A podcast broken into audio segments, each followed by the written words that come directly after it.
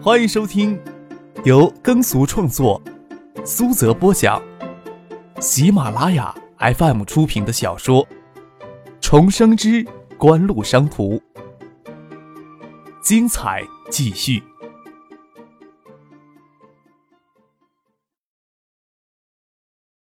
第四百七十一集。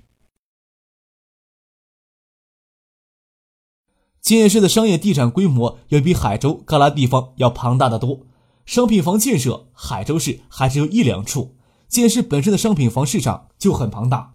九十年代，国内商品房市场主要集中在大城市，是全国进行房改最早的城市之一。另外，建市又正式启动了数字长廊的构想计划，在相关规划区域的内需要大量的建设写字楼、商品住宅、商业用房，市场需要非常的强劲。橡树园一期工程还没有完全收工，邵志刚就着急召开董事会议。当然不是要为一期工程顺利结束而庆功，自然是要为世界锦湖在建业的发展筹定战略。张克与世界锦湖地产集团没有什么直接的关系，但也无法袖手不管。小叔许思都是大股东，当初死活拉许思入股，不是就这么算计自己的吗？张克也甘愿拿着圈子往脖上套。小明见意外的活跃起来。胡宗庆也不会甘于寂寞，这对世纪锦湖来说并不是一个有利的因素。张克这么考虑着，看了叶剑兵一眼，又笑了起来。叶家也是世纪锦湖的大股东，自己莫名其妙替他们担心这些做什么呀？大不了水来土掩，兵来将挡嘛。你跟着我们做什么呀？叶剑兵奇怪的看着一眼跟在他与张克身后的孙庆萌。你下午没事情做呀？嗯，我是没事儿做啊。孙庆萌脚碾着地，梅子瞥着张克与叶宪兵两人，不屑的说：“觉得我碍事儿了？该不会你们俩这时候就想着去什么风月场所吧？”孙庆萌说话也不克制声音，“风月场所”四个字咬得特别重。吸引了好些人拿奇怪的目光打量张克、叶剑兵两人。学府巷位于三校之间，都不需要花什么时间去培养商业气氛。周末熙熙攘攘都是附近高校的学生。呃，叶剑兵眉头皱起来，抬手看了看手表，又拍了拍额头，好像想起什么事情来一样，说道：“哎，我想起来点事儿。哎，是公司还有些事情，我要赶回去处理一下啊。”拍了拍张克的肩膀，我改天呀再找你聊天。就毫不仗义的将张克一人丢下来溜走了。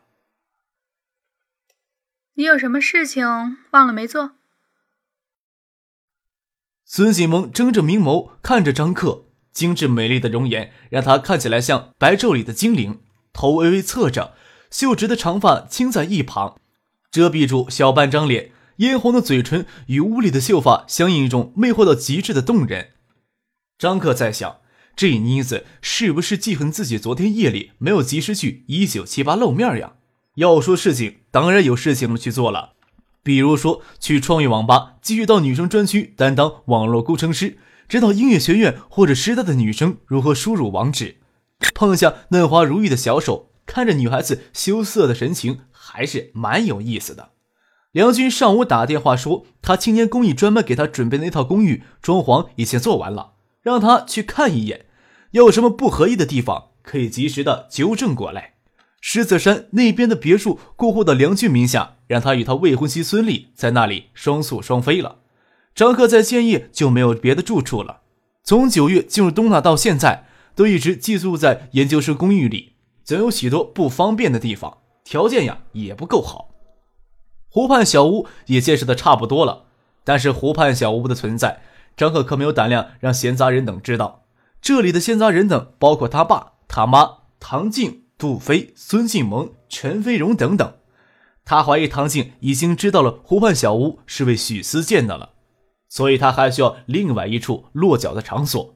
与研究生公寓楼仅隔一道围墙的青年公寓，自然是最好的选择。作为橡树园的配套工程。青年公寓建成之后，由橡树园回购，以优惠的价格出租给橡树园实验园创业园里工作的青年员工，都是精装修房。张克告诉孙启萌，自己下午还要去看给自己准备的公寓到底是什么样子。宿舍我也住腻味了，那我也去给自己选套房子吧。孙继萌兴奋地说：“这里呀，都是橡树园青年员工的福利。我爸算不算？他都五十好几的人了，正当退休养老，享享清福。”却给你揪着什么去当什么中京微芯的董事长？上个月仅香港建业就飞了四个来回。我爸虽然不是青年员工，但是这样的福利能不能享受？他将他的福利让给他的宝贝女儿，可不可以？孙继萌牙尖嘴利说这番话时，眼睛睁着大看张克，似乎要张克说个不字，他能马上给他爸孙尚义打电话挑拨离间。啊，似乎是可以通融一下的。要是能拒绝，张克绝对不会想着跟孙启萌当邻居，整天没事穿一件长袖 T 恤，又直又长，白生生小腿来串门，谁受得了呀？张克与梁军通过电话，梁军这时候在南边的实验园，中午饭还没有吃。张克这时候无所事事，让梁军先吃过中午饭，忙他那边的事情，再一起过来去看房子。他与孙启萌先去网吧歇一歇脚。姚文胜过来找张克，时间还早。等他们吃完中午饭，姚文胜、叶剑兵先后坐车离开。这时候才是用餐的高峰时间。虽说九七年大学生的消费水平普通较低，但是学府巷收费相对较高的餐饮店生意还是很不错的。张克还以为这时候创意网吧能稍稍冷清一些。走进去，看到休闲咖啡厅休息区域还坐着七八名学生模样的人，喝着饮料，等待上网呢。按照这趋势，或许不要五六个月就能将网吧的投资都给收回来。徐若琳坐在综合吧台里面值班，与一个坐在吧台前高脚凳上的青年在聊天，顾盼生姿，神态娇弱而亲昵。张克走到侧面，原来是徐若琳那天夜里一同从合欢山走下来的男友，名字叫王海素。张克还记得，他主动给翟丹青发过名片，经营着一家海素科技公司的皮包公司。张克与徐若琳点头示意，打算与孙启萌到二楼的虫俱乐部专属工作室去上网。徐若琳唤住了他：“张克，这位也是我们的学长，介绍你们认识一下。”“啊，哎，我见过你啊，你跟世纪锦湖大酒店的翟总认识吗？”王海素指着张克。惊讶的表情有些夸张，倒有些欲盖弥彰的心虚。王海素之前其实有见过张克两面，一次是他以徐若琳在东大门外的冷饮摊看到张克坐进那辆堪称为绝大多数男人终极梦想的奔驰 W 幺四零，只不过那次他只看到张克侧后的背影，没有什么印象。第二次是张克、陈卫荣陪翟丹青去校园图书馆借书，王海素看到张克与翟丹青说过话，当时他很主动跟翟丹青搭讪。可惜没有入得了翟丹青的脸。张克杀然一笑：“谁看到翟丹青这样的女子，有不为食指上去大动调戏一番的心思呀？他根本就没有在徐若琳面前拆穿王海素。”见他这副模样，也装腔作势的喊道：“啊，你是海素科技公司的王总？怎么了？王总也是东大的校友？我还在东大教过两年的计算机课程呢，还教过若琳。前年才离开东大，自己办了一家公司。”王海素羡慕的看着网吧的豪华布置，没有想到呀，你们在学校里也能整出这么大的动静来呀！从藏青色的西装兜里掏出名片夹，分发给张克、孙庆萌，还得请学弟多多指教呢。按说徐若琳知道蒙乐对她单方面的爱慕心思，那就不应该带她的男友到网吧来。见王海素这般姿态。张克晓得应该是他缠着徐若琳带他过来的，倒是没有想到徐若琳与他还要归属师生恋的范畴。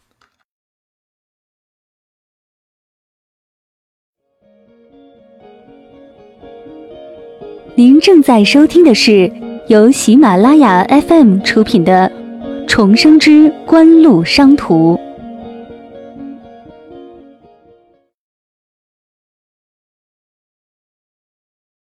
碍着徐若琳的面子，张克不便太冷淡，让徐若琳帮自己与孙启萌拿两听苹果味的醒目。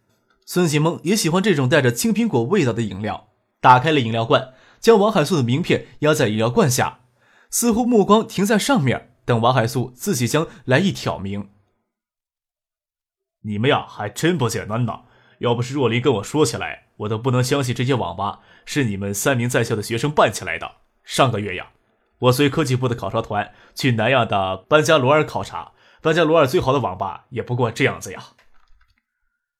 印度的软件产业在亚洲中一直是独树一帜，班加罗尔是印度发展最快、规模最大的软件园。见王海素有心炫耀他跟科技部的关系，张克淡淡的笑了一笑，说道。我呀，只是挂着名跟着玩的。这些网吧实际跟我没多大关系。身子微微往前倾了倾，问徐尔玲：“杜飞他们人呢？”龚书记将他们叫过去了，大概是关心网吧开业的事情。我们都等他们回来一起去吃中午饭呢。你们没有吃吧？徐尔玲说道：“刚吃过。”张克可不想跟着去看蒙乐难过要哭的表情。看徐二玲的眼睛里有些窘迫，他是不想让蒙乐太难堪的，大概是王海素坚持的缘故吧。一起呀，去坐坐吧，哪怕喝杯茶水。你们呀，真的很不简单的，在创业方面我也有些感悟，大家可以坐一起聊聊天嘛。王海素热切的说道：“等他们回来再说吧。”张可也没有立即拒绝掉，又与徐若琳说道：“你们俩呀，先继续聊，我们上会儿网去。”杜飞回来，让他打我手机。张克呀，你手机号是多少呀？王海素掏出那只他稍显笨重的飞利浦手机，准备将张克的手机号码输进去，还解释道：“方便以后联系呀。”我呀，就是一个无所事事的人，你记住我的手机号码也没啥用。张克拒绝将手机号码告诉王海素，就差没说明他没有资格了。说罢，就与孙启蒙径直往楼梯走去。王海素没想到张克的拒绝会这么干脆，愣了一下。见张克与孙启蒙上了二楼，咬着牙齿没让嘴里那句脏话在徐若琳面前吐出来，也就那么一瞬，脸色就转变了过来，还跟徐若琳笑着说：“你的呀，这个学生还蛮有个性的嘛。”中俱乐部的工作室位于二楼贵宾专区的内侧，磨砂玻璃做全隔断，不锈钢的明盘，从外面看上去精致典雅。但是工作室的计算机配置比外面贵宾区的要差多了，甚至及不上商务区的计算机配置。为此，石兴飞等从俱乐部成员叫苦连天。石学兵说：“杜飞、蒙乐已经彻底将他们奸商贪财的丑陋本质给暴露出来了。”杜飞、蒙乐他们却无动于衷。贵宾专区的计算机虽然没有配置液晶显示屏，但都配上了十七寸的纯屏显示屏，在国内已经算是高端配置了。纯屏显示器是九四年显示器厂商为减小球面屏幕，特别是屏幕四角的失真与显示器反光现象，才研制出来的平面直角显示新技术。也就是在今年下半年，才有几家显示器厂商采用这种新技术，大规模的生产商用显示器。平面直角显示技术，张可不关心，但是对于 TFT 液晶技术十分热心。TFT 液晶技术在消费电子产业里应用极为广泛。再过些年，TFT 液晶屏几乎是所有消费电子类产品的关键配件了。九七年，TFT 液晶显示技术日本才发展到第三代，台湾、韩国电子企业已经开始大规模的引进了。张可虽然对 TFT 的液晶技术很眼馋，但是也晓得贪多嚼不烂，几乎没有足够的实力与技术力量去引进消化第三代的 TFT 液晶技术与生产线，光引进也就算了。还要投入巨大的人力、物力、财力，紧跟着日韩厂商的步伐去发展第四代的技术。再说，此时还没迎来 TFT 的辉煌时代，还给锦湖留下相对较宽裕的时间。锦湖从德意手中接过来的 STN 的液晶技术，还是当前消费电子类产品显示屏的主流。STN 液晶屏显示技术引进费用不高，但是生产线的价格确实不低。在爱达集团旗下成立液晶屏电子有限公司，差不多要消耗掉一千五百万美元的资金。所幸国内之前就引进了多条技术规模较低的 TN 液晶生产线，TN 液晶生产线的配套企业大都可以为爱达电子晶屏电子有限公司所用。虽然说 TFT 液晶显示技术注定会迎来其辉煌的时代，但是 STN 液晶显示技术在中低端应用会保持长期广泛的市场。作为中低端的技术，国内企业引进就较为容易了。也就是说爱达精平电子有限公司所面临的竞争就会比较大。就张克所记得的前尘往事，华显电子、东显电子等国内较为知名的电子企业，在今后几年相继引进 STN 液晶技术生产线，最终上百家电子企业重复引进相关技术进入该领域。这次数字手机技术公开也包括 STN 液晶显示技术及相配应技术。像华显电子、东显电子，由于进入 STN 液晶市场的企业。只需要直接到建业或者海州投资建厂，就可以申请获得技术无偿使用相关技术了。可以说，景湖的这次决定，同行业为此欢欣鼓舞，主管部门邮电部心思难揣，景湖内部却要为此额外承担特别重的压力。就拿 STN 液晶市场来说，景湖可以说是无端端给旗下爱达精云电子有限公司招来许多有实力的竞争者，将大片的市场拱手让人。张克这种养狗咬兔子的战略。并不是几乎每个员工都能理解的，张克才不管下面人能不能理解，没有这种豁出去的气势与决心，锦湖何时才能将三星这样的企业踩在脚下呢？战略要高瞻远瞩，在具体的产业发展上，饭还是要一口一口的吃的，路还是要一步一步的走的。张可要求锦湖先围绕 STN 液晶显示技术进行技术与人才的储备，对 TFT 液晶显示技术先开始外围的应用技术开发。就算没有生产 TFT 液晶技术的能力，也不要落后于海外电子厂商，将 TFT 液晶屏首先应用于手机、MP3、PDA 等电子产品上。孙景文看到张克站在从俱乐部工作室前走神，回头看了一眼，没看到贵宾区里有漂亮的女孩子在，推了他一把，问他：“你在发什么愣？”啊，张克都怀疑到最后是不是走火入魔了。动不动就走神，想到锦湖的技术发展战略上去。花枝招展的孙启蒙上楼来就引起许多人的注目。张可当然这时候不会跟他解释自己为什么事情走神，只说道：“当今的大学生还蛮有钱的呀。虽然大学生的消费水平普通较低，但是不得不承认，还存在一定数量的高消费人群。贵宾专区上网价格每小时十二元，这一区的计算机从七点开始营业到现在就没有空闲过。”仅贵宾专区的三十台机子，上午的营业额就高达一千八百元，还不包括饮料销售与贵宾专区的广告投放收入。网吧的利润还真是诱人。听张可这么说，孙启蒙不屑地说道：“你会在乎这些钱？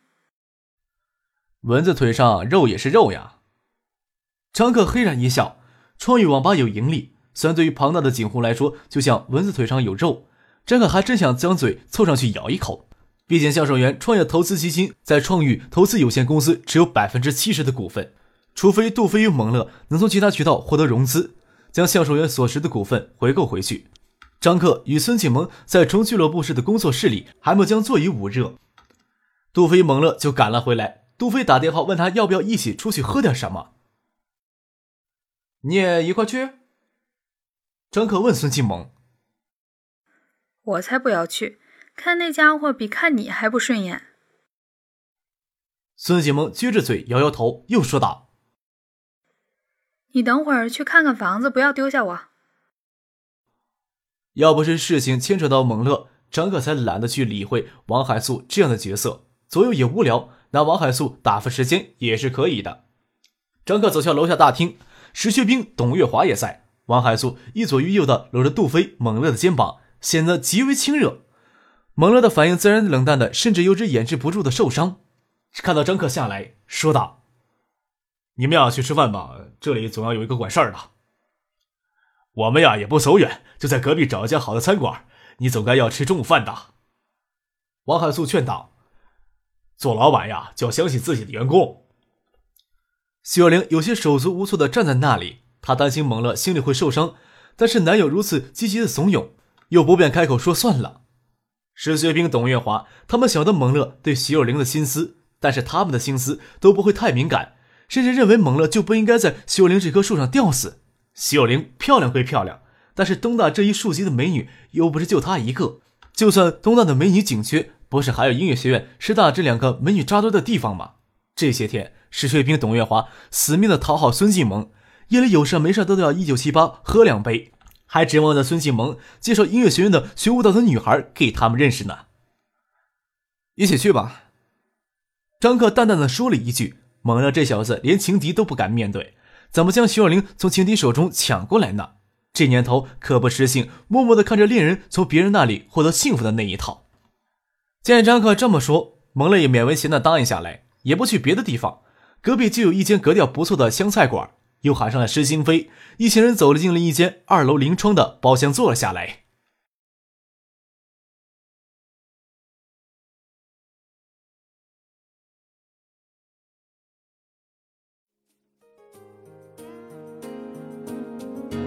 听众朋友，本集播讲完毕，感谢您的收听。